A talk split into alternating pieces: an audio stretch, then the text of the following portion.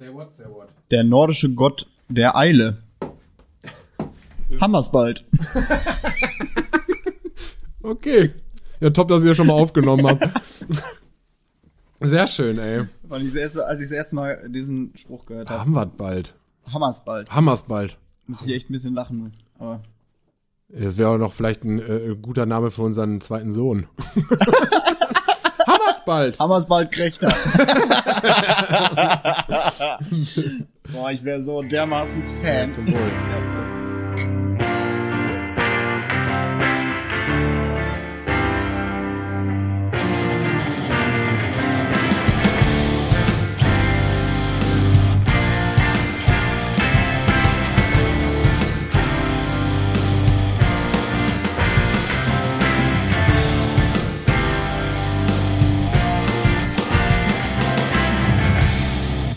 Hallo Joschka.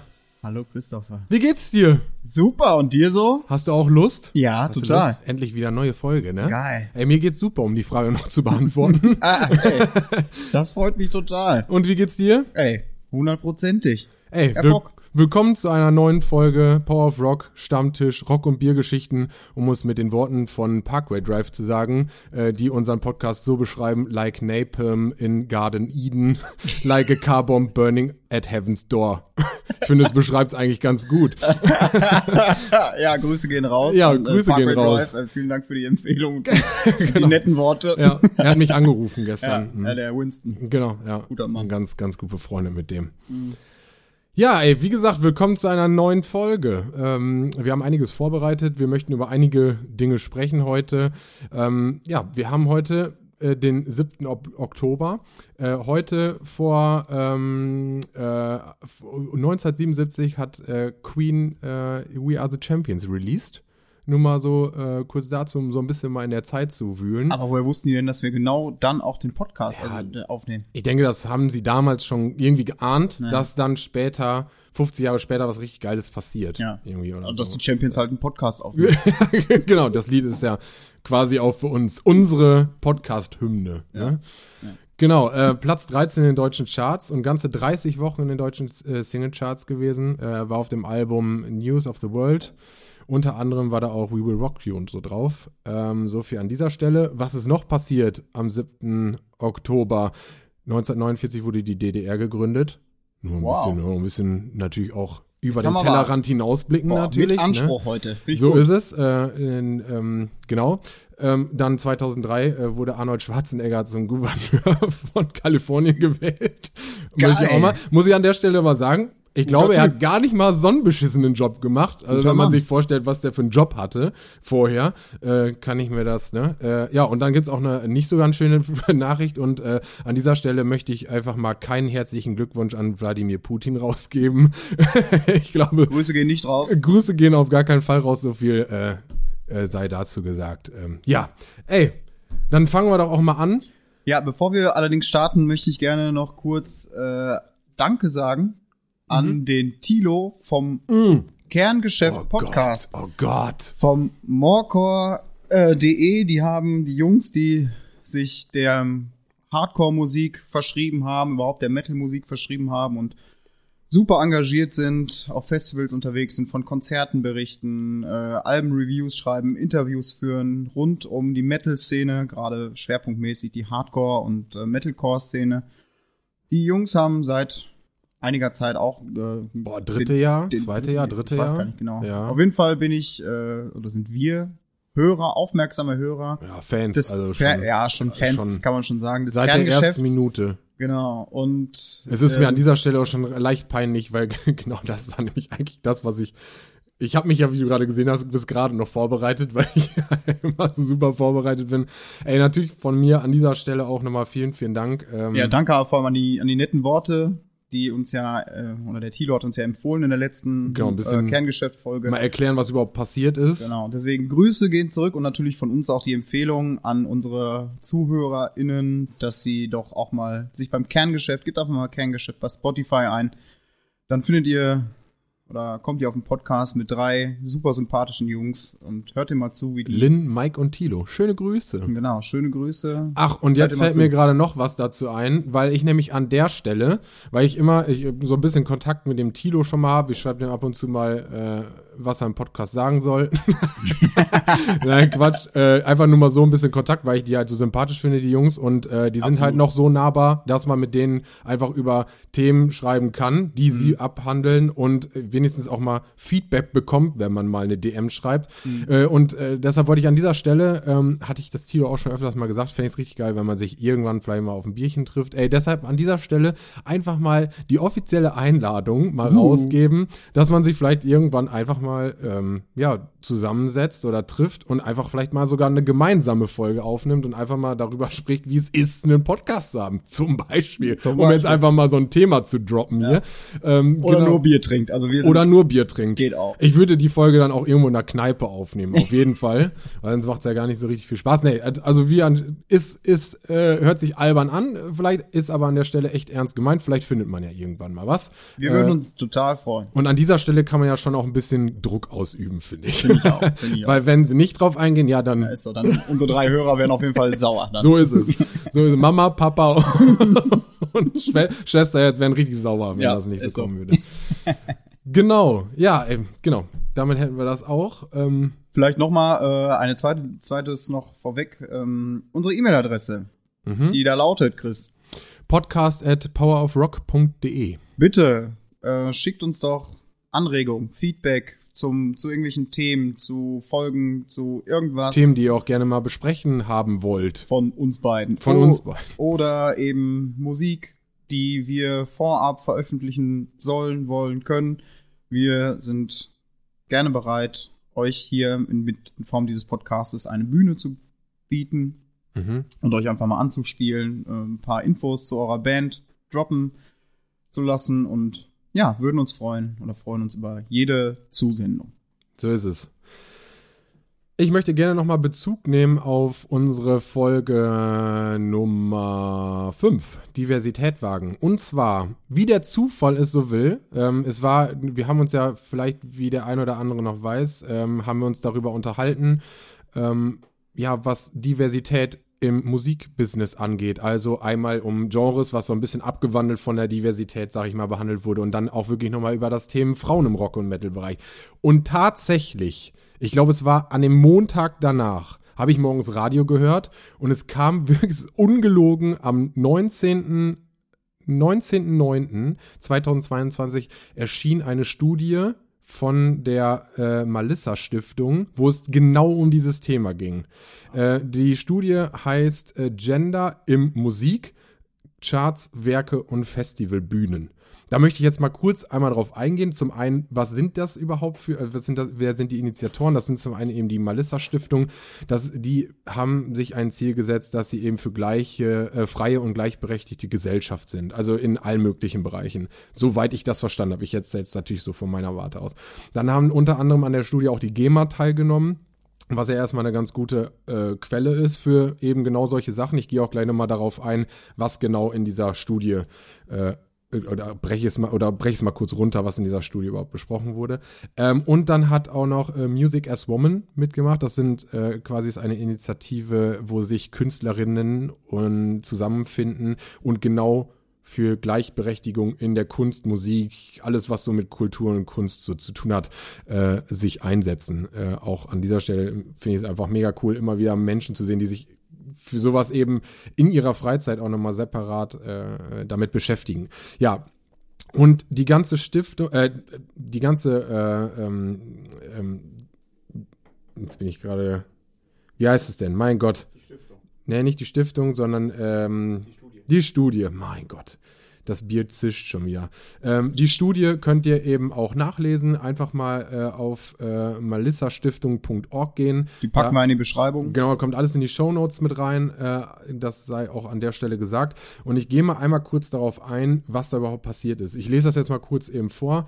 Ähm, also, ähm, Erhebungen der äh, Malisa Stiftung in Kooperation mit der GEMA und Music as Woman zeigen, dass seit 2010 bezüglich Chancengleichheit kaum Veränderungen festzustellen sind. Für die Recherche Gender in Musik, Charts, Werk- und Festivalbühnen wurde die Geschlechterverteilung in den Charts, den Werkanmeldungen der GEMA und der auf Festivalbühnen untersucht. Die Ergebnisse offenbaren eine deutliche Schieflage. Am 22. September 2022 wird die neue Recherche im Rahmen des Reeperbahn-Festivals diskutiert. Äh, bla bla. Und dann gehe ich mal ein Stückchen weiter. Für die Analyse wurden in drei ausgewählten Jahren über den Zeitraum von 2010, 2019 äh, bis 2019 die Top 100 Singlecharts, äh, die bei der GEMA angemeldeten Werke sowie 15 verschiedene Festivalbühnen ausgewertet. So, ähm, ganz grob kann man, äh, genau über dieses Thema haben wir uns ja, ich sag mal, grob unterhalten, eben, ne, genau diese, dieses, diese Vielfalt von Frauen. Wir haben natürlich jetzt über, eher darüber gesprochen, über Musikerinnen in Bands an sich. Und die Ursachen so ein bisschen eher. Genau, ne? und wo die Ursachen herkommen. Das wird, ist jetzt auch ein bisschen abweichend, aber ich fand, mhm. es passt halt trotzdem ja, sehr gut, weil es zeigt ja trotzdem, dass Frauen immer noch total äh, unter repräsentiert. repräsentiert. sind in diesem ganzen Bereich. Wer zeigt genau. das denn? Das ist ja dann interessant, das genau. Ergebnis. Ähm, das Ergebnis äh, fasst, glaube ich, ganz gut zusammen. Äh, der Frauenanteil bleibt in allen Bereichen weit unter ihr äh, einem Fünftel, ob es um Songwriting, Charts, GEMA-Mitgliedschaft, die dort angemeldeten Songs oder die Festivalbühnen geht. Ähm, ja, Musik in den deutschen Wochencharts wird zu mehr als 85 Prozent von Männern komponiert.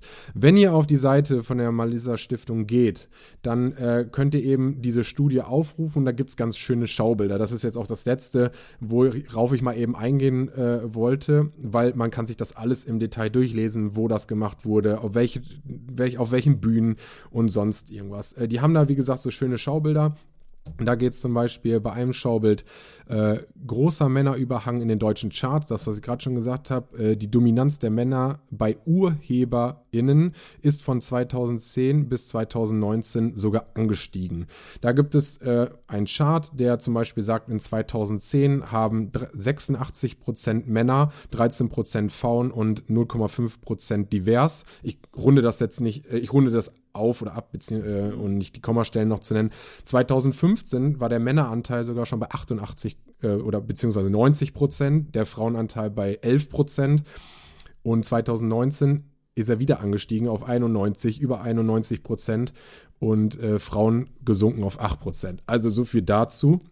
Äh, alleine was die deutschen Charts angeht. Dann gibt's äh, als Urheberinnen in den Charts sind reine Frauenteams kaum vertreten. Ähm, äh, meistens produzieren Männer mit Männern. Ähm, da sind es zum Beispiel ähm, 2010 65 Prozent äh, Männer, davon äh, dann äh, 31 Prozent gemischte Teams und 3,3 Prozent reine Frauenteams. Dagegen äh, haben wir 2019, nenne ich jetzt mal als aktuellstes Datum, äh, fast 60, 60 Prozent okay, der Pfeil ist ein bisschen an der falschen Stelle, aber für Männer und 40% gemischte Teams und sogar nur noch 0,5% reine Frauenteams. Ähm, dann äh, Männeranteil bei Urheberinnen all, aller gemeldeten Werke über den GEMA. Da sind äh, zum Beispiel aktuell 93% von Männern und 6,3% von Frauen. Man kann natürlich darüber diskutieren, ob es weniger Frauen natürlich allgemein gibt, die überhaupt Werke anmelden könnten oder werden Werke von Männern bevorzugt, weil was weiß ich aus welchem Grund. Äh, das kann man natürlich alles weiter diskutieren. Dann gibt es einen leichten Aufwärtstrend, zumindest beim Frauenanteil auf Festivalbühnen von 2010 bis 2022. Und zwar liegt da der Anteil heute, 2022, von Frauen, jetzt muss ich mal gerade kurz gucken, ich glaube, ich lese das immer eben anders vor, und zwar ähm, weil das so unter, knapp unter 20 Prozent Frauen. Äh, 2010 lagen wir da noch so, ich kann es jetzt hier nur so ganz schlecht ablesen, aber das müssten so 7, 8 Prozent gewesen sein. Ähm, das haben die dann nochmal aufgeteilt in kleine, mittlere und große. Äh, bei den kleinen äh, Festivals sind es ungefähr 20 Prozent Frauen, bei mittleren sind es 17, 18 und bei den Großen sind es dann wieder nur noch 10 Prozent. Also es ist schon so das, was mein Gefühl mir auch so angezeigt hat, wo wir uns ja auch einig sind, dass Frauen einfach gerade im, im Musikbereich, und da geht es ja jetzt nicht nur um Rock, Rock, und Metal, sondern wirklich um Popmusik, ähm, dass sie einfach noch lange unterrepräsentiert sind und dass da definitiv noch was passieren muss. Es gibt auch mittlerweile schon Festivals, die sich aktiv dafür einsetzen. Es gibt natürlich auch zum Beispiel, ich glaube, die Caroline Kebekus, die hat in Münster, glaube ich, ein Festival gehabt, was nur rein für Frauen ist. Ich finde es schade, dass es sowas überhaupt geben muss, damit eben darauf aufmerksam zu machen. Genau, damit darauf aufmerksam gemacht mhm. wird, dass es da eben ein Defizit gibt an der Stelle. Also ich finde, von das, was du sagst, ne, oder dieses, diese Studie, die dann offensichtlich ja, ist ja eine Bestandsaufnahme von damals bis heute, ne, ja, zehn drei, Jahre drei, ungefähr. Drei, ja, genau, von mhm. dem Zeitraum macht ja ein Fass auf, hoffentlich. Hm. Ne, einmal, ne, um die Vergangenheit so ein bisschen das aufzuarbeiten, wo liegen denn die Ursachen dafür, ja. dass Frauen so dermaßen unterrepräsentiert sind, immer noch. Und insofern, wie arbeiten wir daran als Gesellschaft in der Zukunft oder gerade das Musikbusiness wird daran gearbeitet, dass der Frauenanteil wächst. Ne, was, was kann getan werden, um die Frauen irgendwie gleichberechtigter ähm, in diesem Musikbusiness irgendwie zu etablieren. Das sind sicherlich spannende Fragen, die ja, ja, wir die auch Musikbranche ja die nächsten, nächsten Jahre, Jahrzehnte wahrscheinlich noch beschäftigen wird. Ja, definitiv. Also was man auf jeden Fall sagen kann, ist, dass diese Studie ist ja schon mal ein gutes Zeichen. Interpretiere ich zumindest einmal so, dass auf diese oder dass es überhaupt Kräfte gibt, in dieser Branche, die darauf aufmerksam machen, die mhm. offensichtlich das Problem erkannt haben, jetzt ähm, aber es sind natürlich ausschließlich wahrscheinlich auch Frauen, ne? Die ja, gut, aber immerhin. Auf jeden Fall, klar. Immerhin ne, wird das Ganze veröffentlicht, ne? Und es wird zumindest auf diese Schieflage hingewiesen. Und dann ist es natürlich jetzt diese männerdominierte Ge Gesellschaft oder dieser männerdominierte mhm. Bereich in der Musik, der muss jetzt irgendwie darauf reagieren. Ja. Und wir wünschen uns natürlich, dass darauf entsprechend konstruktiv reagiert wird, dass dann das Ganze so ein bisschen offener und ein bisschen diverser gestaltet wird. Genau. Zum Abschluss, wie eben schon angedeutet, wir werden die ganzen Links mal in die Shownotes packen, also könnt ihr euch das gerne durchlesen, weiterschicken. Wir werden es auch vielleicht bei Instagram nochmal als, äh, als Story oder nochmal euch die Links da zur Verfügung stellen, dass ihr da auch direkt auf die entsprechenden Seiten kommt. Ja. Spannendes Thema. Auf jeden Fall. Wir bleiben auch natürlich dran. Mal gucken, ob es noch irgendwie in der nächsten Zeit und was auch vielleicht in den nächsten Jahren oder so bei Festivals wirklich da mal rauskommt. Möchtest du weitermachen, Joschka? Ne? Hast du noch nix oder was? Du hast Soll ich noch, äh, ja, ich würde, ich hätte an der Stelle hätte ich noch äh, ein Thema, äh, das wäre meine These des Tages. Und zwar habe ich versucht, diese Frage möglichst umfassend zu äh, aufzuschreiben, damit du hoffentlich verstehst, was ich meine. Ich gehe aber davon aus. Äh, die These lautet, äh, lässt der übermäßige Gebrauch von digitalen Soundelementen sowie Live- als auch im Studio aktuelle Musikproduktionen zu einem Einheitsbrei verkommen. Also was ich mir darunter vorstelle, ist, gerade auch im Metalcore-Bereich ähm, habe ich so das Gefühl, ich habe mir mal so ein paar Beispiele aufgeschrieben, ähm, zum Beispiel durch Camper-Amps, durch Drumcomputer, dass gar nicht, zum Beispiel Instrumente gar nicht mehr eingespielt werden, sondern wirklich von irgendwelchen Samples einfach erstellt werden. Hast du das auch, dass du bei vielen Alben das Gefühl hast, dass das irgendwie so gleich klingt. Also ich finde diese Variabilität von alten Aufnahmen, die so in den 70er, 80er auch bis, bis natürlich zur Digitalisierung dann auf dem Markt waren, waren, die hatten mehr Gefühl. Also du, weil wenn ein Schlagzeuger dann zum Beispiel mal vielleicht irgendeinen Schlag anders gesetzt hat, weil er vielleicht aus dem Klick raus war und der dann aber geil war, war der damit drauf. Und so ein Werk lebt ja teilweise davon. Und wenn du so ein, heute diese, wenn du da digitale Amps anschließt, also quasi alles fertig hast, habe ich so das Gefühl, gerade im Metalcore-Bereich gibt es ganz, ganz viele Alben, wo du mittlerweile schon hörst, der hat den Amp, der hat den Amp, der, das, das sind Drumcomputer, das kann gar nicht anders sein, das ist so, das ist so. Backing-Tracks ist auch so ein Ding. Wie empfindest du das? Hast du das auch? Ich meine, du kommst da noch ein bisschen aus einer anderen Musikrichtung. Mhm. Also, ähm, Vielleicht grundsätzlich erstmal, muss ich jetzt kurz den naturwissenschaftlichen Lehrer raushängen lassen. Ähm, deine These ist bisher eher eine Frage. Ja, dann ist es Kannst du das Frage. Ganze mal als These formulieren? Was ist denn deine Beobachtung? Also was ist deine Vermutung? Ja, dann, dann denkt ihr den Satz einfach so, als ob ich so denke. Okay, also, also äh, du denkst. Ähm, der übermäßige, ja, dann lass das, lässt der weg mhm, und okay. der übermäßige Gebrauch von digitalen Soundelementen lässt aktuelle Musikproduktion zu einem Einheitsbrei verkommen. So. Sehr gut, sehr gut. Dann haben wir eine These, finde ich, ähm, finde ich eine sehr spannende Beobachtung, muss ich sagen. Ähm, vor allem, wenn man sich im Core-Bereich irgendwie bewegt, habe ich das Gefühl, das ist wirklich ein Problem. Mhm. Also ich zum, ich persönlich habe damit ein Problem. Mhm. Ja, ich weil, auch. Ähm, weil genau was du sagst, gerade die ähm, modernen Core-Bands ähm, tun sich meiner Meinung nach mit dieser Vereinheitlichung keinen Gefallen. Weil ich mich immer wieder auch dabei ertappt habe, ne, durch dieses, ähm, durch die ständigen Releases, auch bei Spotify, ne, du hast ja immer wieder die neuen Songs, die werden dann reinrotiert und es fehlt langsam das Alleinstellungsmerkmal. Mhm. Na, also das ist irgendwann hört sich das relativ ähnlich an. Man hat einen Breakdown schon mal gehört. Man hat vor allem diesen Sound dieser Breakdowns hat ja, man schon genau, mal gehört. Ja. Man hat gerade Drums, finde ich, ein, ist ein ganz spezielles Thema, weil sich die Drums fast kaum, also kaum unterscheiden. Mhm. Ne, es, dadurch, dass ich ja genau aus einem anderen Genre komme eigentlich als du. Das bedeutet, ich bin ja eher mehr auch im Classic Rock und ein bisschen mehr Heavy Metal auch und teilweise auch im Death Metal mh, mm, unterwegs und mh, da beobachte ich das nicht, nicht direkt, muss ich sagen. Also da sind noch genug Bands, die eher auch so ein bisschen klassisch, konservativ unterwegs sind. Ich weiß nicht, ob das eine Einstellungssache ist oder ob es einfach daran liegt, dass die oder viele Bands, die ich zum Beispiel auch höre, dass die einfach schon ein bisschen älter sind ne, und vielleicht sich damit nicht so mit diesem Thema ne, der, ähm, der digitalen Effekte nicht so sehr auseinandersetzen weil die irgendwie noch gerade die Gitarristen vielleicht einfach ein Pedalboard haben, ne, was zu denken, ey, das ist mein Sound, den, das benutze ich und fertig. Wenn sie es heute noch haben. Genau, wenn sie es heute noch haben. Das ist, das ist, wäre halt meine Frage. Also ich, also für mich persönlich sehe ich das als Problem mhm. ne, und äh, unterstütze da diese These auf jeden Fall.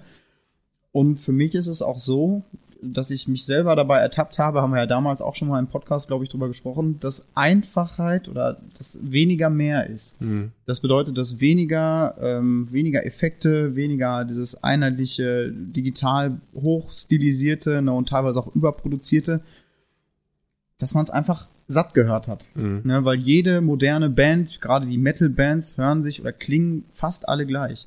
Und da ist es eher so ein bisschen, oder würde ich mir auch so ein bisschen mehr wünschen, so ein bisschen mehr Back to the Roots, ein mhm. bisschen mehr ähm, wenig, weniger Digitalisierung und mehr Authentizität, so ein bisschen.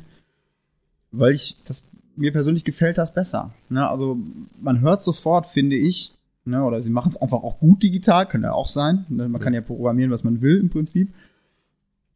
Aber so Dinge, die dann der einfacher ist irgendwie hört sich besser an. Ne? Mhm. Und das sticht halt auch momentan in der heutigen Zeit sticht das raus, mhm. wenn Musik einfach eher so handgemacht ist ne? und wie gesagt sich aufs Wesentliche beschränkt, finde ich, ist das heutzutage ein Alleinstellungsmerkmal, weil es eben dann nicht so digital digitale Einheitsbrei ist. Ähm, ja, finde ich spannend, kann ich dir eigentlich nur zustimmen. Also mich, mich stört das auch immer mehr, weil ich immer das Gefühl habe, auch Bands, die ich vor zehn Jahren ziemlich cool fand. Das ist natürlich einmal die äh, musikalische Abteilung dann eben, ob die gut ist, also ob das Songwriting an sich gut ist. Mhm. Aber egal wie es ist, ich finde teilweise durch dieses durch diesen Einheitsbrei, durch dieses überdigitalisierte, über dieses voll aufgedrehte. Also du hast ja, da ist ja teilweise so aufgedreht, dass du dann denkst so, nimm doch mal ein bisschen Bass raus, nimm doch mal ein bisschen Kick raus. Äh, ist gerade die, die, das drückt alles, selbst die Gitarren sind so tief wie ein Bass teilweise. Und dann denkst du, das kann man ja alles machen, aber es klingt halt irgendwann nicht mehr so schön. Ne? Ich denke mal, das ist auch ein gutes Thema. Wir hatten uns ja schon darüber unterhalten. Bei der nächsten Folge haben wir ja wieder einen Gast äh, äh, zu, äh, zu Besuch. Und da wird es so ein bisschen um das Pure Life gehen. Aber um das Pure Life als Veranstaltung und worauf es da gilt zu achten und was uns so aufgefallen ist. Und da kam nämlich auch dieses Thema ganz groß auf, weil wir äh, zwei äh, Metalcore-Bands da hatten. Äh, überhaupt nicht despektierlich gemeint, mega geil waren die auf jeden Fall. Ähm, aber die es auch technisch anders machen, weil es auch junge Bands sind. Ich glaube, oftmals ist es auch ein Preisding Weil es ist natürlich was anderes, ob du ins Studio gehst und sagst, ey, ich nehme jetzt mein Drum-Zeug mit, muss dir eventuell ein Auto dafür mieten, muss darüber fahren.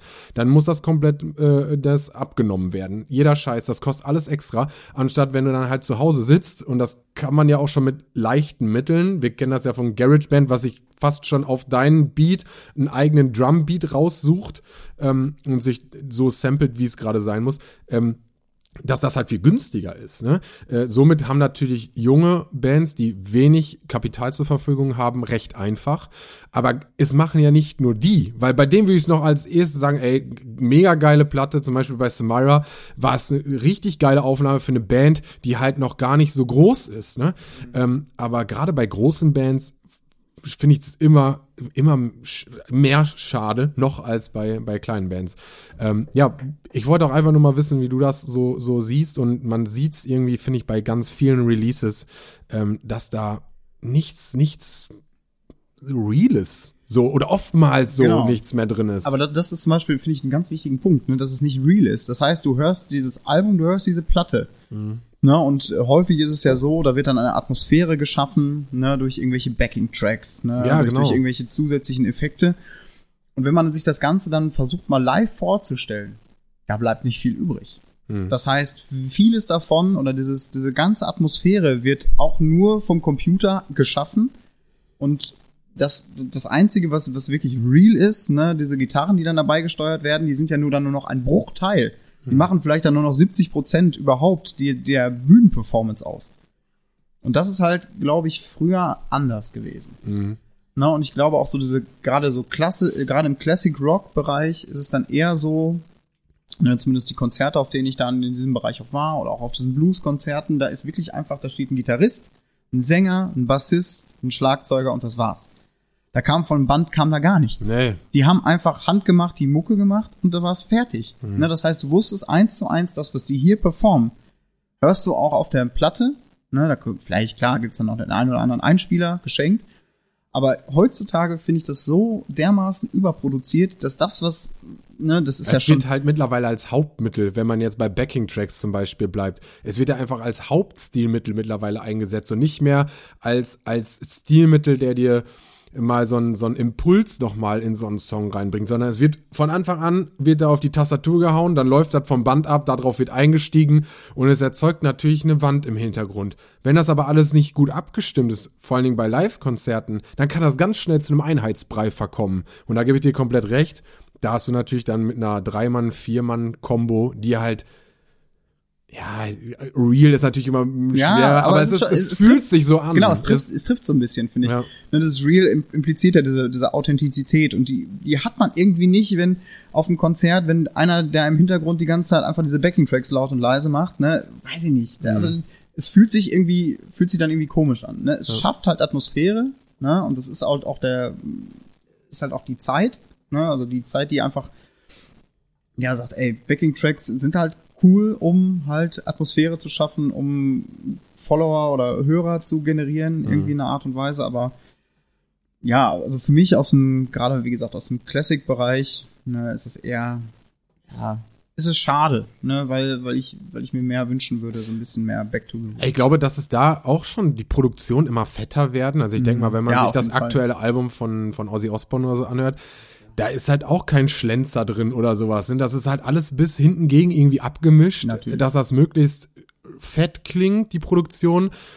Aber was macht diese Produktion damit fetter als irgendein Album, was äh, die früher mal rausgebracht haben? Ich würde sagen, wahrscheinlich nicht unbedingt viel. Und vielleicht ist es die Konkurrenzfähigkeit. Vielleicht musst du ne, im Zeichen der, im Zahn ja, der Zeit bleiben, ne, zu sagen, hier, ich muss jetzt mit diesen ganzen überproduzierten ja, weil wenn du es nicht die, die machst, releasen, genau, wenn, dann äh, muss bist du halt außen vor, ne? Genau, weil es eine Scheißproduktion halt, ist. Einmal das, ne? Oder weil es muss ja gar keine Scheißproduktion sein, aber es, es impliziert das ja, mhm. ne, dass man, äh, dass der normale oder durchschnittliche Hörer sagt, der vielleicht so an diesen Backing-Tracks ne, und dieses 100% produzierte irgendwie gewöhnt ist, sagt, hm, das klingt jetzt aber irgendwie komisch, das klingt jetzt aber anders irgendwie. Ne? Also das, deswegen ist das vielleicht eine Ursache dafür.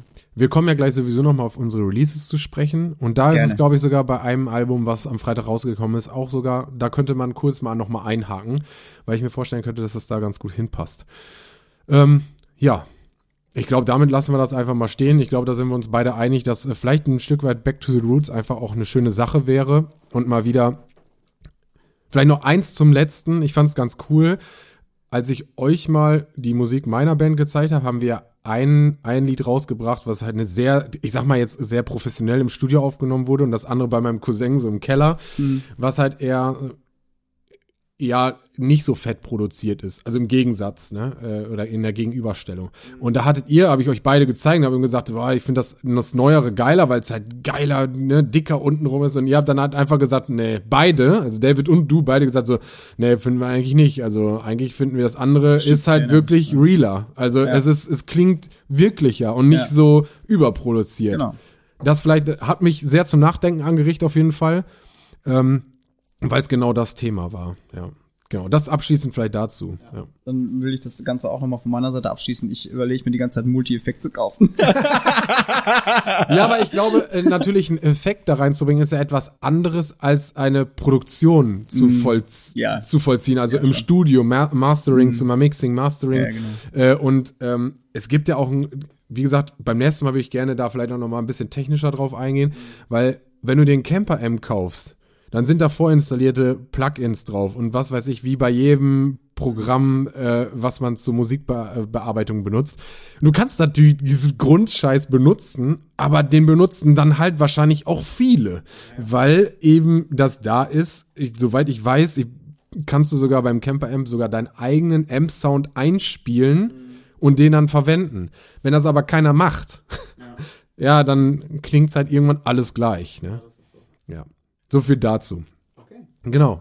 Ja, danke. Dafür nicht. Ja. Ich glaube, du hattest noch ein Thema, oder? Ja, ich hatte, ich würde dann auch noch gerne ein kleines Fass aufmachen.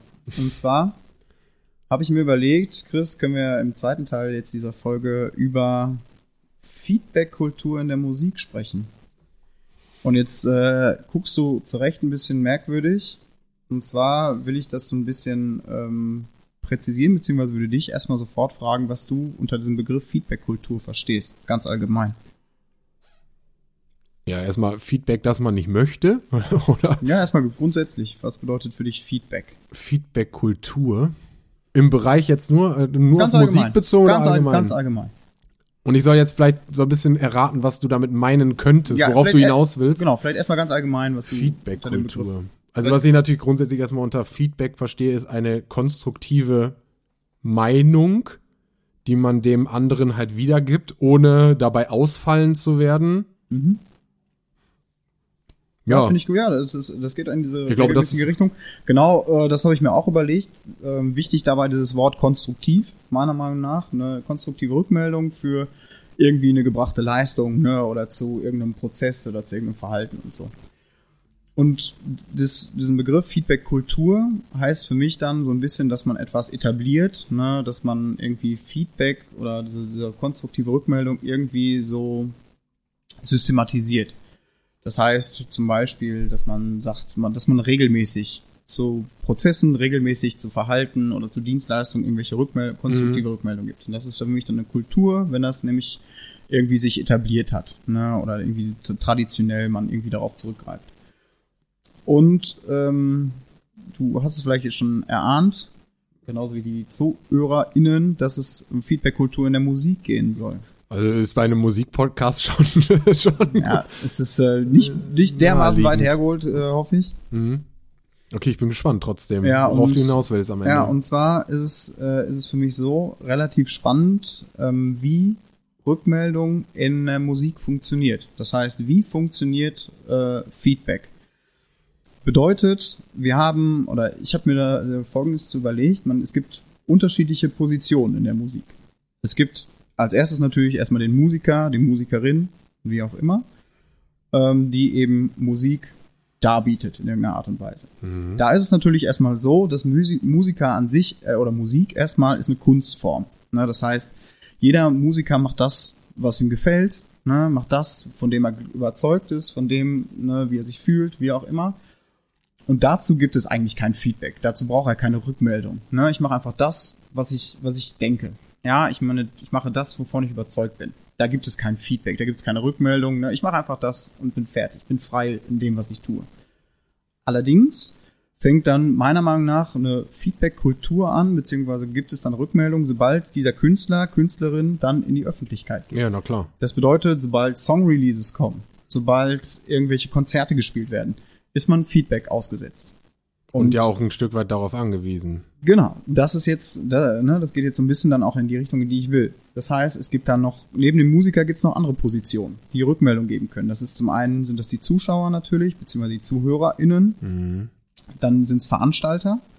Das sind für mich erstmal die großen drei. Und Musiker natürlich so ein bisschen. Produzenten. In, Produzenten wenn die noch natürlich. dazwischen sind. Produzenten natürlich, das sind ganz- auf, auf kleinerer oder beziehungsweise auf untergeordneter Ebene erstmal. Ne? Ich habe jetzt erstmal so die großen drei sind für mich erstmal Musiker, zu, Musikerinnen, Ja, ja, Zuhörerinnen und äh, VeranstalterInnen. Ne? Das ist einfach so. Also, und klar gibt's dann auch Band intern, ne? Musiker unter sich, ne? dann gibt's noch die Produzenten und alles, was dazwischen geschaltet ist, auf jeden Fall. Und für mich ist halt die Frage, ähm, wie bekommen Musiker Feedback? Vielleicht erstmal grundsätzlich. In welcher Phase? Also wenn sie jetzt Genau. was rausgebracht haben. Genau, in Jetzt, welcher okay, wir Phase gehen und jetzt einfach davon aus, du bist ein neuer Musiker, der halt irgendwie Musik auf den Markt bringt. Genau. Dann wäre für mich als neuer Musiker der erste Gang wahrscheinlich zu irgendeinem Streamingdienst, weil es das günstigste immer noch für einen selber ist, um eben der Öffentlichkeit seine Werke zu präsentieren. YouTube, ne, Spotify, Amazon Music, alles was da so, so zukommt.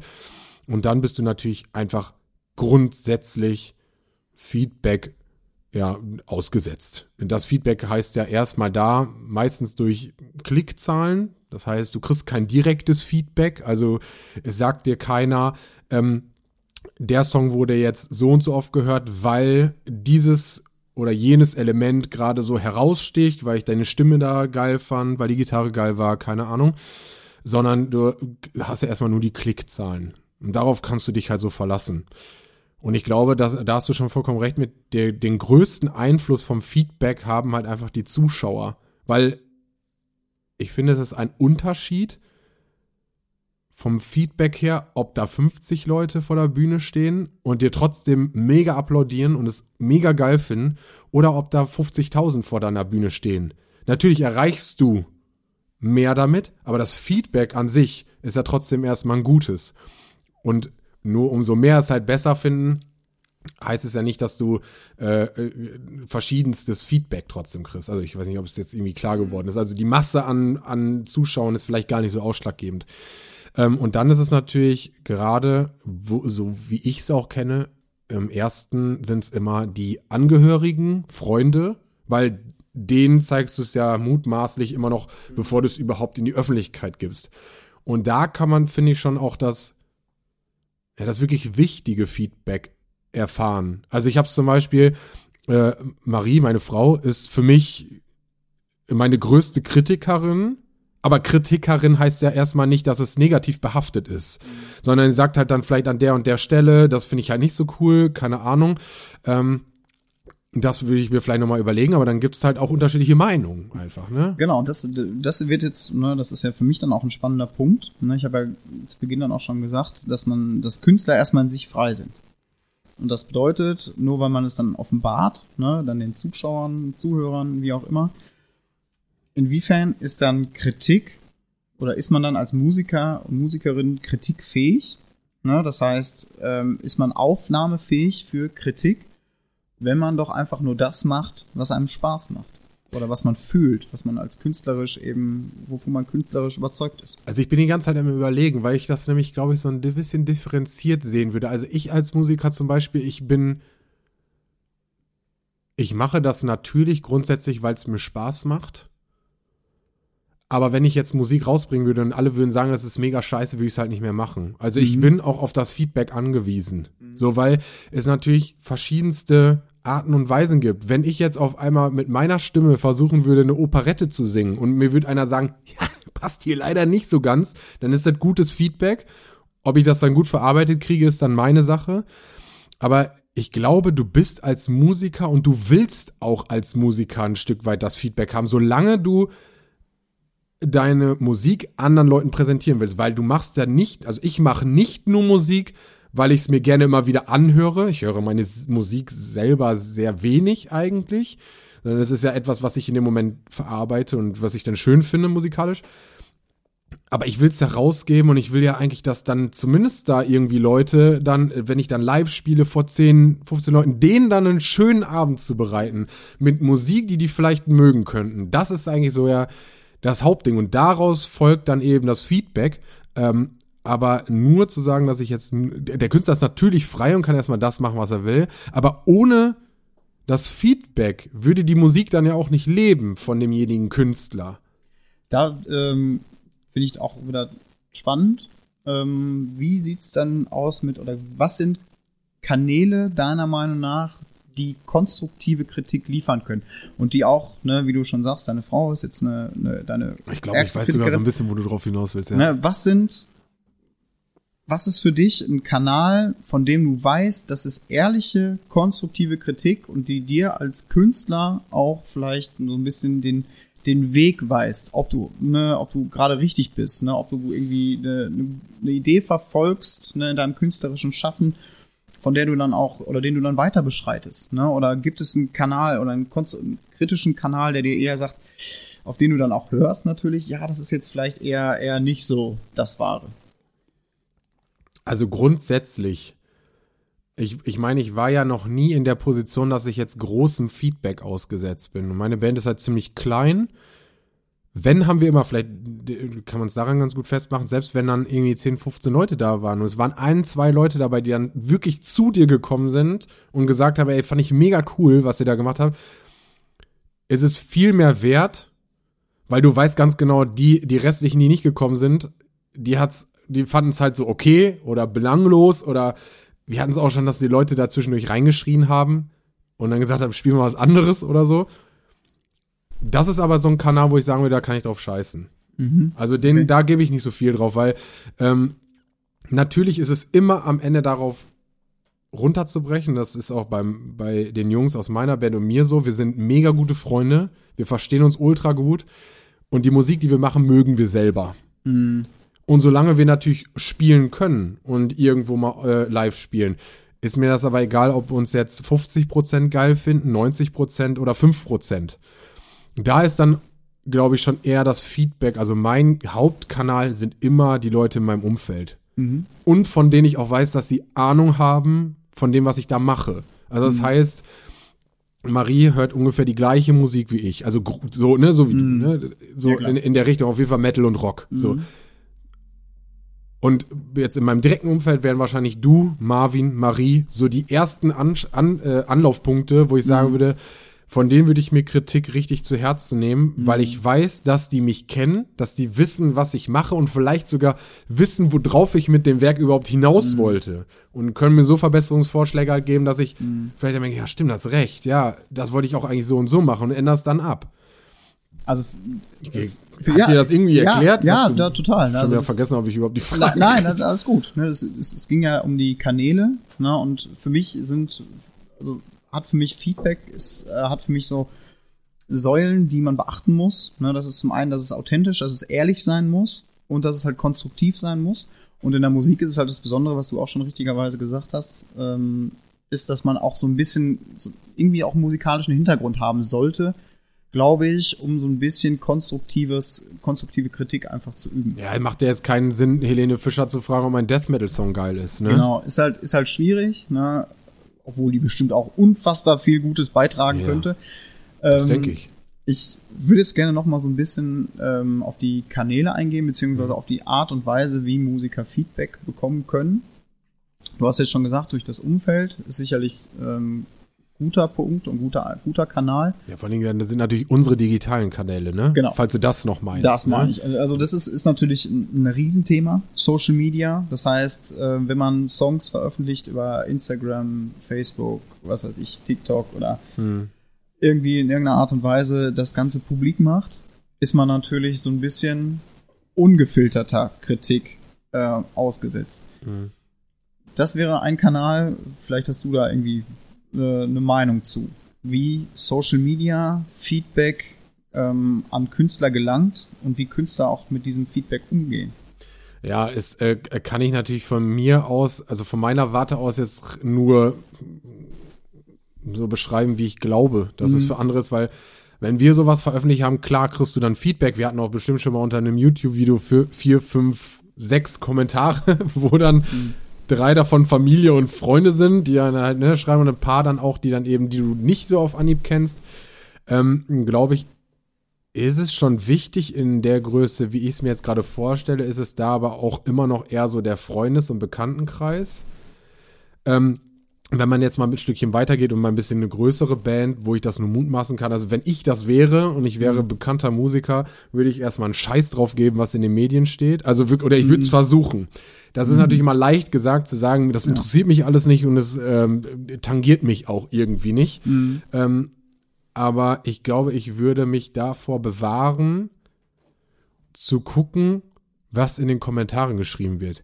Weil ich meine, es gibt heute so viele Trolle, so viele, ja, auch irgendwie entfesselte Meinung. ungefilterter Hass. Ja, genau, ja, ja genau. Das beschreibt un, ungefilterter Hass, wo du dann denkst, so, genau, wo du dann da wieder drauf zurückkommst, konstruktive Kritik ist das halt schon bevor du den ersten Buchstaben geschrieben hast, war schon keine konstruktive ja. Kritik mehr. Weil wenn dir da einer schreibt, das ist scheiße, du bist ein Hurensohn, keine Ahnung. Ja. Das kommt ja ganz oft vor, brauchen ja, wir uns ja keinen, das, das ist ja nicht ausgedacht oder so. Ja. Dann ist das halt einfach absoluter Schwachsinn. Mhm. Deshalb, gerade als Musiker, es gibt natürlich ganz viele andere Künstler, Schaffende, ich meine, du kannst ja auch Influencer als mhm. Künstler ansehen, wenn du möchtest. Glaub die sind nicht. natürlich vollkommen auf dieses Feedback abgestellt. Ob du bei Twitch mhm. da bist und dann da supported wirst. Ähm, für mich als Musiker, ich glaube, ich würde mir, und das ist wahrscheinlich auch so ein bisschen, wo du drauf hinaus wolltest, könnte ich mir vorstellen, sowas wie wir halt machen, Podcast, Musikpodcast, wo du zumindest Leute sitzen hast. Das muss jetzt nicht wir sein, weil wir sind halt nur so zwei so kleine Menschen. Aber wenn du da fette Produzenten sitzen hast, die einen Podcast haben, oder du hast ich nehme jetzt einfach mal den Rolling Stone. Ich habe keine Ahnung jetzt. Ich mhm. lese den nicht, aber das wäre jetzt für mich so ein, so ein Name von einem Musikzeitschrift, ne, genau mit Gewicht, wo du weißt, mhm. die kennen sich aus. Auch Morecore. Ne, wäre ganz klar, wenn Grüße. da Grüße gehen raus, wenn da irgendwie ähm, eine Kritik über oder eine Review geschrieben wird über mhm. dein Album, dann ist das schon etwas, was mich sehr tangieren würde, weil ich dann davon ausgehe, das sind Menschen, die dahinter sitzen, die haben den gleichen Geschmack oder die haben den Geschmack von dem musikalischen Hintergrund. Genau, und den gleichen musikalischen Hintergrund mhm. und äh, können das, was ich da gemacht habe, an, auch am besten interpretieren und auch mhm. einordnen. Ähm, und da gibt's natürlich auch immer schwarze Schafe. Deshalb muss man sich das immer raussuchen, mal so ein bisschen, äh, worauf man da wirklich was gibt. Und ob man da überhaupt was, weil ich meine, irgendwann gibt dir natürlich der Erfolg einfach recht. Mhm. Weil ich meine, wenn du eine große bekannte Band bist und nehmen wir jetzt mal aktuelles Beispiel, das neue Album von Parkway Drive, da gibt es jetzt total gespaltene Lager. Da wird dann drunter geschrieben, der absolute Scheiß Kackalbum, die sind ja überhaupt nicht mehr so wie vor drei Alben machen oder jetzt sowas. Popmusik. Ja, machen jetzt Popmusik, keine Ahnung. Ja, kann man so sehen, muss man aber auch nicht. Und mhm. das halt auch immer rauszuposaunen und zu jedem auch seine Meinung zu sagen, mhm. ist halt schwierig. Vor allem, wenn man jetzt in dem Beispiel zu bleiben, wenn man die aktuellen Konzertmitschnitte sieht bei Parkway Drive. Ähm, ja, ja wir, konnten, abreißen, ja wir konnten ja leider jetzt doch nicht zum ja. Konzert aus familiären Gründen, äh, aber Kumpel war halt da, den habe ich direkt danach angeschrieben, der hat gesagt, das war grandios. Das ja. war eine Ultrashow. Ja. Und alleine nur die drei Videos, die der mir geschickt hat, ich hatte einfach Gänsehaut. Ja, klar. Äh, weil natürlich kannst du das irgendwie einordnen, wie du das möchtest. Aber mhm. ich finde halt gerade, haben wir ja, glaube ich, beim letzten Mal auch nochmal drüber gesprochen, dass man sich einfach mal ein bisschen mehr frei machen muss im Kopf. Mhm. Einfach mal nicht immer gucken, was hat der schon gemacht und macht er das wieder, mhm. sondern es ist ja egal, wie du es machst, auch als Künstler. Machst du das Alte immer gleich, kommst du nie weiter. Mhm. Spätestens dann wirst du auch irgendwann deine Followerschaft oder deine Fans verlieren, weil die sagen irgendwann, das ist ja genau das Gleiche, macht ja gar keinen Spaß mehr. Bestes Beispiel zum Beispiel Bring Me the Horizon, um in dem Beispiel zu bleiben. Die haben mit Deathcore angefangen und sind heute eine der bekanntesten, äh, größten Bands, die auch zum Teil ja schon mal Pop-Einflüsse gehabt haben oder auch jetzt wieder ein bisschen härter sind, aber es ist ja egal, was du machst. Ein Teil wird immer sagen, finde ich scheiße, finde ich nicht gut, finde ich mhm. kacke. Aber sich einfach mal frei zu machen und einfach mal zu ich habe es jetzt beim beim Parkway Drive Album habe ich mir schon irgendwie im Gefühl gehabt. Ich habe versucht mich frei zu machen, das Album durchzuhören und zu sagen, ist doch egal, was die äh, äh auf Atlas gemacht haben oder äh, die Blue, die Blue oder noch früher. Mhm. Die Lieder sind ja nicht weg. Ja. Das Werk ist ja da genau. und die können die Sachen ja live spielen. Ja. Aber jetzt überleg dir noch mal drei, vier so Alben und die wären heute garantiert nicht da, wo sie jetzt sind und füllen dann Stadien mit 50, 60.000 Menschen oder beim Wacken mit 80, 90.000. Ja. Ja, finde ich. Äh, ja, macht mich so ein bisschen sauer, weil das nee, ist halt nämlich gut. wirklich. Äh, es ist ja genau das, was ich auch so ein bisschen provozieren wollte. Und ähm, ich will jetzt gerne noch so eine Brücke schlagen, mhm. um das Thema so ein bisschen abzuschließen, weil ich glaube, Künstler, Künstlerinnen und Social Media ist ein ziemlich großes Thema, ja. ein ganz großes Thema, über das man heiß diskutieren kann. Ich hatte mir vorab überlegt, ne, in, welchem, in welcher Konstellation dieses Feedback äh, stattfindet. Ne, wir haben jetzt gerade groß über Musikerinnen und äh, Zuhörerinnen bzw. Zuschauerinnen gesprochen. Mhm. Es gibt natürlich auch noch andere Beziehungen, andere Beziehungen, in denen Feedback äh, in der Musik stattfindet. Und zwar sind das Zuschauerinnen und Veranstalter, Musiker, Veranstalter und ähm, das ist natürlich das, wo wir uns mit dem Power of Rock so ein bisschen bewegen. Wir sind ja vor allem erstmal Veranstalter und sind meiner Meinung nach angewiesen auf Feedback von Musikern. Mhm. Wir sind angewiesen aber vor allem auf Feedback von Zuschauern oder Zuschauerinnen, die unsere Veranstaltung besuchen, die uns meiner Meinung nach Rückmeldung geben können, sollten, müssten. Und das ist so ein bisschen das, was ähm, was ich interessant finde und wo ich ähm, an dich Und von den Mitgliedern. Und von den Mitgliedern natürlich. Mitglieder, die halt auch Rückmeldung geben zu Veranstaltungen, zu Musikern, die auch man einlädt. Uns, ja, und zu unseren Veranstaltungen. Zu unseren Veranstaltungen, ganz Zum genau. Vorstand. Ähm, finde ich, ähm, finde ich wichtig. Und ich glaube, zumindest bisher ähm, haben wir, deswegen nochmal zu dem Begriff vom Beginn, haben wir noch keine Feedback-Kultur. Bedeutet, wir haben das noch nicht etabliert, na, oder wir haben nichts, was irgendwie systemisch ist. Bedeutet, ne, wir haben kein, kein Verfahren irgendwie, um nach Veranstaltung uns irgendwie ein richtiges Feedback einzuholen als mhm. Veranstalter. Und meiner Meinung nach, und darauf will ich auch so ein bisschen hinaus, ist es wichtig als Veranstalter von Rockkonzerten, dass man sich Feedback einholt, damit Veranstaltungen wachsen können, damit Veranstaltungen sich weiterentwickeln können, damit Veranstaltungen auf Dauer sich etablieren können und auf Dauer erfolgreich sein können. Mhm. Veranstaltungen welcher Art auch immer. Und ähm, meine Frage an dich wäre es, ähm, ob diese Mundpropaganda, ne, das ist ja das, was gerade auf dem Land, ich glaube, das Feedback ist oder das ähm, Medium ist, über das Veranstaltungen weiterempfohlen werden oder auch eben nicht weiterempfohlen werden, eher mhm. im Geheimen, das heißt, ohne dass der Veranstalter quasi direkt unbedingt informiert wird darüber, mhm. ob das ausreicht oder ob es deiner Meinung nach eine Art Feedback-Kultur geben müsste, was man als Veranstalter natürlich schaffen muss. Mhm. Also ich habe bei der vorletzten Vorstandssitzung, wir haben ja immer einmal im Monat unseren Stammtisch, also von unserem Vorstand, wo wir eben alle möglichen Dinge besprechen. Und da hatte ich genau dieses Thema schon mal angesprochen, weil es mir eigentlich ein Anliegen wäre, weil in erster Linie, finde ich, sind wir den Mitgliedern verpflichtet, weil wir sind ein gemeinnütziger Verein und wir machen das ja im Prinzip alles, weil wir Bock darauf haben. Wir leben natürlich von den Zuschauerzahlen, also wenn wir halt Veranstaltungen machen, ständig in die Miese gehen, dann ist halt irgendwann Ende. Das ist wie bei jedem Unternehmen halt, ist halt so. Äh, plus, minus null ist immer völlig okay, weil dann, dann ist, bist du ein gemeinnütziger Verein, du machst es ja halt einfach zum Spaß, so, ne? Und ich hatte halt mal angeführt, dass ich es geil finde, eben weil wir die, meines Erachtens den Mitgliedern als erstes verpflichtet sind, dass man eben bei unserer Mitgliederversammlung, also bei unserer allgemeinen Mitgliederversammlung, wo alle eingeladen sind, dass man da ist jetzt nur ein erster Schritt. Das wird jetzt nicht das Thema lösen, soll es ja auch gar nicht, aber dass man da zum Beispiel einfach ein, ein DIN A4-Zettel auslegt, wo zwei Fragen draufstehen. Einfach, weiß ich nicht, wie gefällt's euch? Habt ihr Verbesserungsvorschläge? Fällt euch irgendwas ein? Um erstmal, weil wir da ja auch schon mal Diskussionen darüber haben, dass bei Veranstaltungen nicht viele, nicht viele Mitglieder da sind. Was ist das Problem? Gefällt euch die Musik nicht? Machen wir irgendwas falsch? Äh, binden wir euch nicht genug mit ein? Binden wir euch zu viel mit ein? Das ist ja genau das, was du eigentlich meinst, ne? Und dass man da halt zumindest schon mal anfängt und sich von denen das Feedback holt, damit wir halt schon mal vereinsintern wissen, was man besser machen kann. So, das ist die eine Seite. Die andere Seite wäre natürlich das von außen dass man das durch die Zuschauer reinbekommt, äh, durch andere Veranstalter, mit denen man vielleicht zusammenarbeitet, keine Ahnung. Da finde ich es schon mal ein bisschen schwierig, weil natürlich leben wir von Mundpropaganda hier im Sauerland. Wir sind halt sehr, sehr, also flächenmäßig sehr groß, aber wenig Menschen dafür.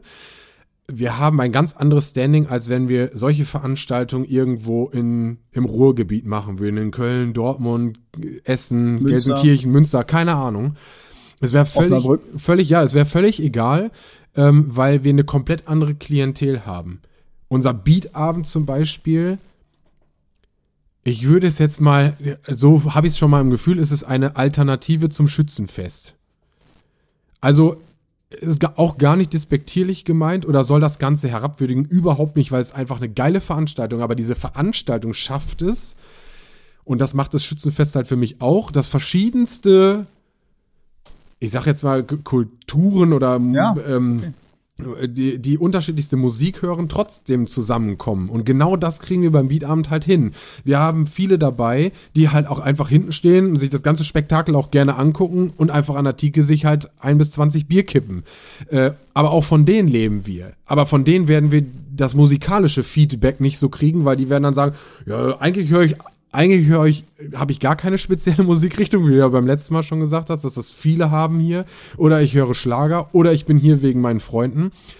Aber man, natürlich kann man es irgendwie bestimmt hinbekommen, dass man da ein Feedback bekommt. Da, da, da würde ich mal gerne kurz einhaken, weil es äh, genau auch jetzt einen Punkt trifft, den ich mir auch vorher notiert hatte.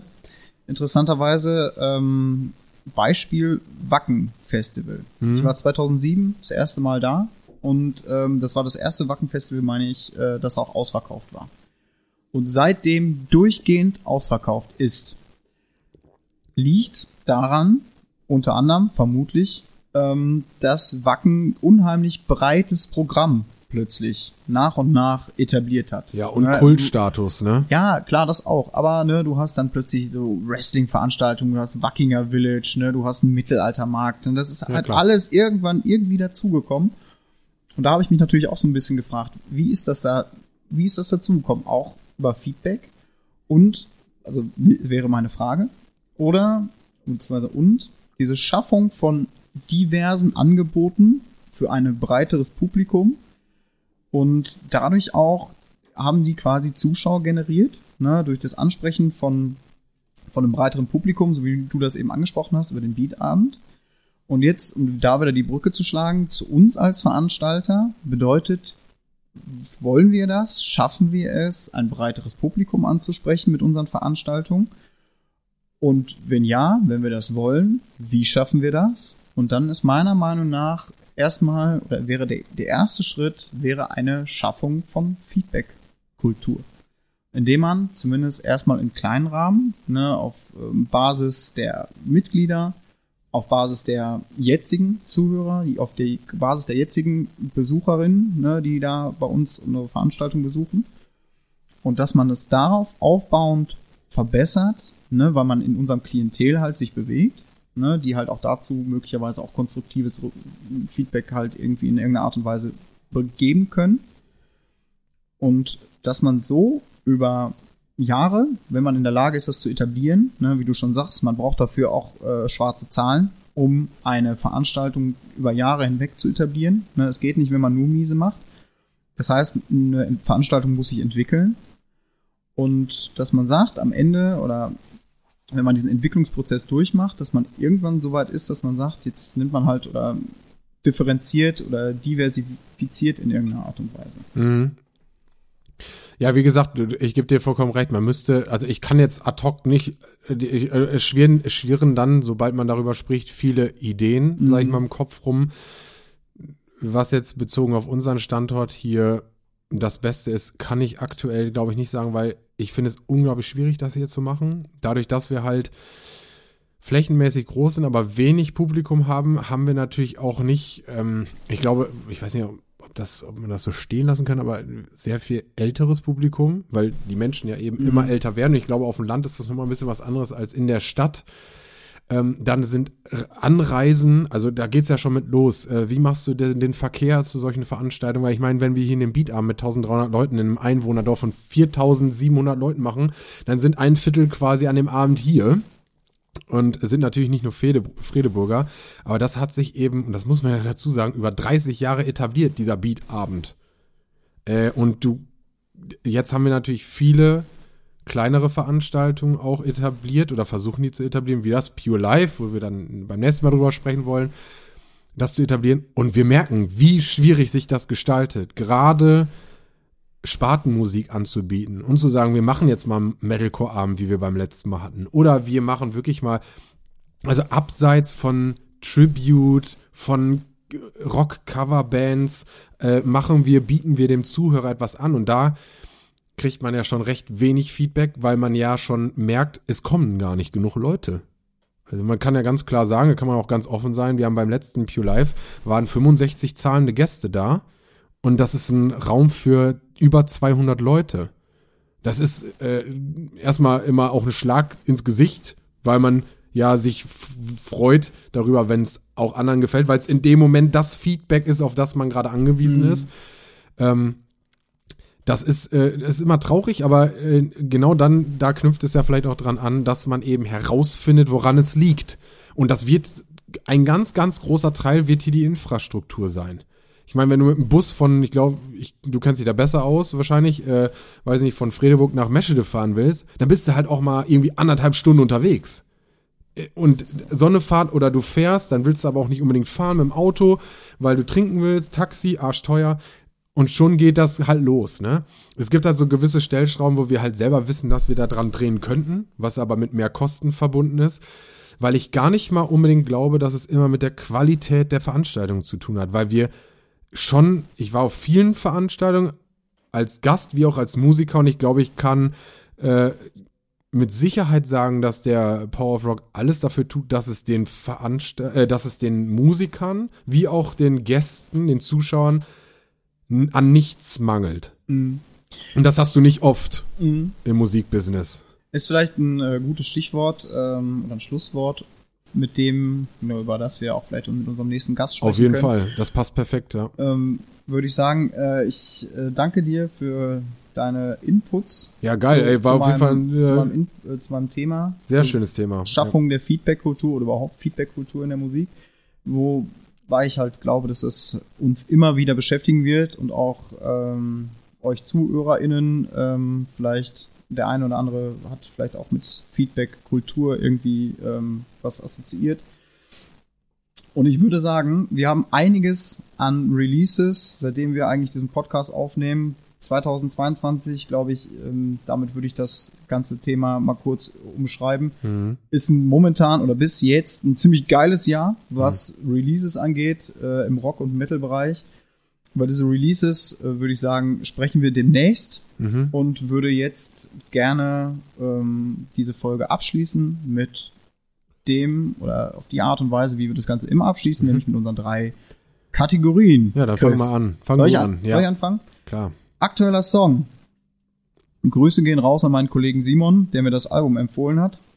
Äh, ist mir ein bisschen zu heftig, aber äh, trotzdem danke dir. Ein Song ist auf jeden Fall hängen geblieben und zwar die Band Alexis on Fire. Oh, okay. ja. ähm, das, der Song Committed to the Con ist mein aktueller Song, der bei mir ziemlich oft rauf und runter läuft vom aktuellen Album äh, Otherness von 2022. Mhm. Post-Hardcore. Mhm. Mhm. Ähm, Emo, glaube ich, so ja, ein bisschen. fies. Ja. Auf jeden Fall fies, äh, melancholisch, ja. äh, richtig krasse Stimmung, die da rübergebracht wird. Also das ist schon, schon heftig. Also mhm. da muss man, glaube ich, auch, ähm, muss man sich drauf einlassen auf die Mucke. Und ich muss mir sagen, also, das Committed to the Con ist direkt der erste Song und der hat mich direkt in diesen, direkt äh, abgeholt. Also mhm. der schafft sofort so eine fiese, düstere Atmosphäre.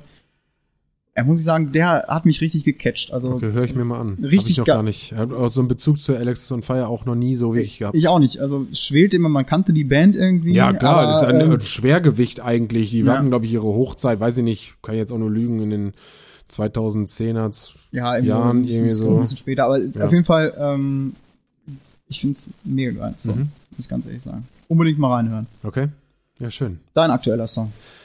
Äh, mein aktueller Song ist äh, von The Devil Wears Prada, äh, der Song Time. Das Album ist vor, ich glaube, was haben wir jetzt? äh, Vor zwei Wochen, vor zwei Wochen Freitag rausgekommen. Ach, ich mal, ich hab's mir aufgeschrieben. ne, habe ich nicht. Cool.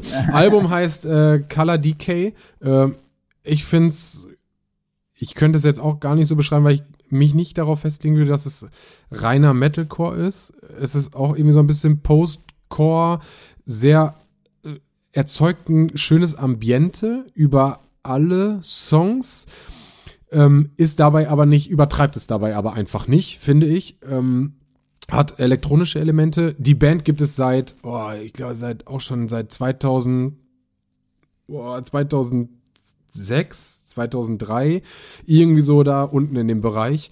Äh, Also auch schon, gibt es schon lange, ist auch im Metalcore immer ein Name gewesen, aber hat es auch nie so den, den riesen Absprung geschafft.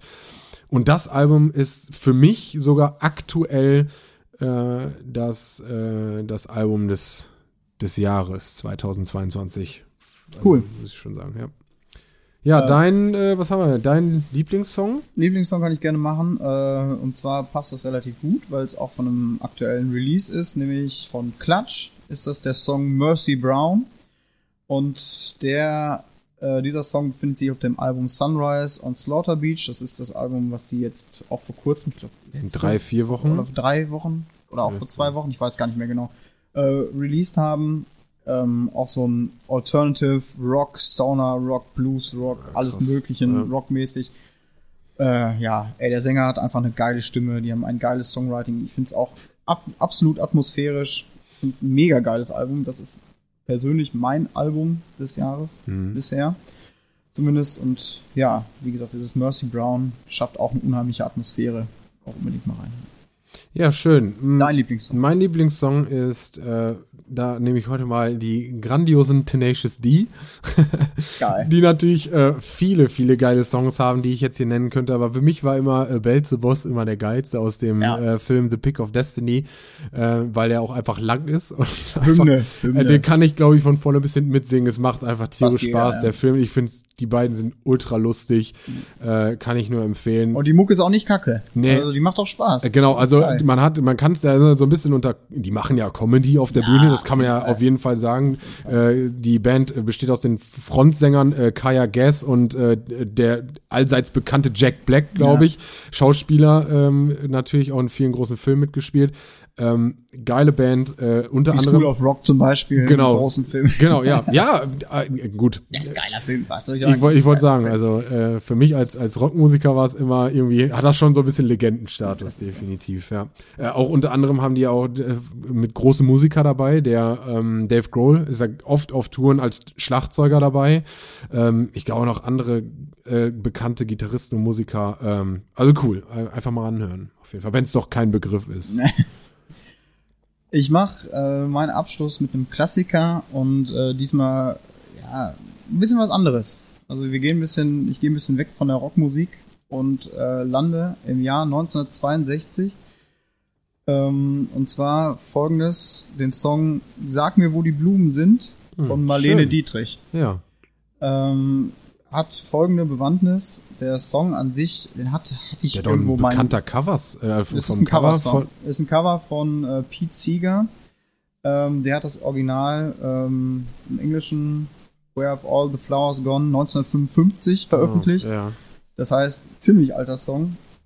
Und dieser Song, oder das Cover von 1962 von Marlene Dietrich, habe ich ähm, bei The Voice of Germany gesehen. Mhm.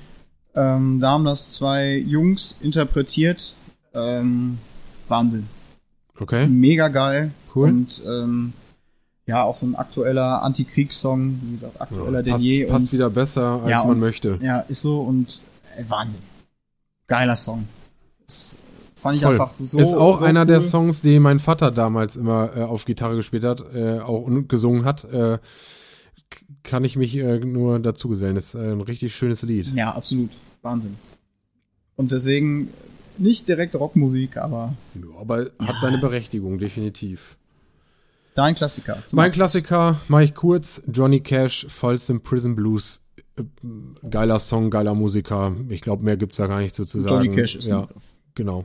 Ich, de ich denke doch. Auch ein bisschen aus dem Rock, ein, ein, ein, ein, Subgenre des Rocks, könnte man schon sagen. Ja, Blues, absolut. Rock, Rock, Ja. Blues, keine Ahnung, ja, doch. Ja, Ja, damit beenden wir das Ganze, würde ich sagen. Ja. Äh, wir haben viele, viele ernste Themen ähm, durchgesprochen. Ich hoffe, es hat euch gefallen. Wir hören uns beim nächsten Mal, dann hoffentlich mit einem Gast und mit diesem Gast können wir ja dann auch vielleicht über das ein oder andere Release mal sprechen, was Das so machen wir auf jeden 2022 ähm, so gerockt hat Was in den letzten vielleicht Wochen und Monaten, genau. gecatcht hat. Richtig.